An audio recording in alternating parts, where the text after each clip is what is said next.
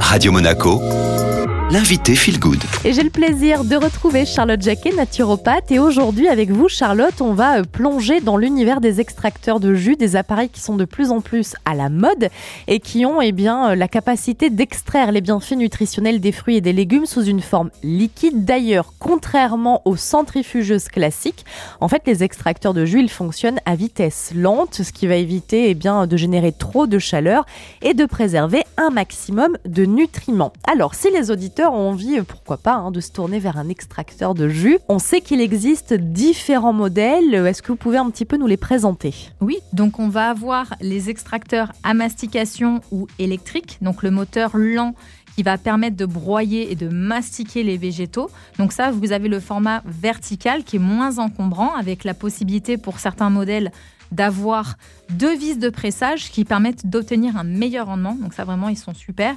Donc il existe aussi euh, le format horizontal qui lui est plus polyvalent, on va dire ça comme ça, euh, qui permet de réaliser par exemple des purées, des sorbets, des laits végétaux, des pâtes fraîches, des compotes, même des purées d'oléagineux. Et après, on a les extracteurs de jus manuels qui sont pratiques si on fait des déplacements puisqu'ils fonctionnent sans électricité.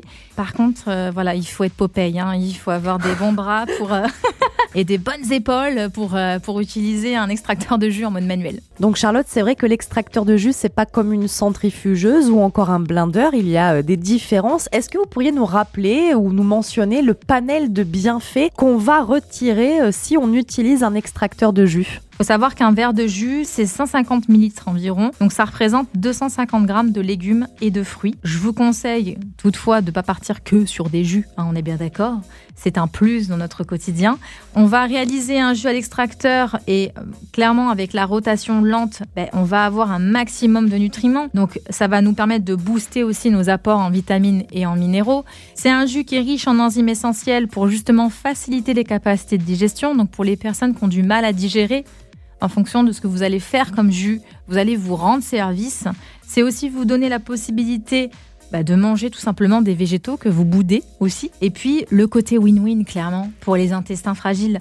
Euh, le fait de retirer les fibres, ça permet aux personnes qui ont des soucis de dysbiose, de côlon irritable, etc., de pouvoir aussi peut-être mieux assimiler les nutriments. Voilà, ça aussi, ça peut être une chose essentielle. L'extracteur de jus a quasiment euh, tout bon. Merci beaucoup, Charlotte Jacquet. Je vous mets l'interview en podcast sur toutes les plateformes d'écoute. Et puis tout de suite, on retrouve la playlist sur Radio Monaco. Très journée à tous.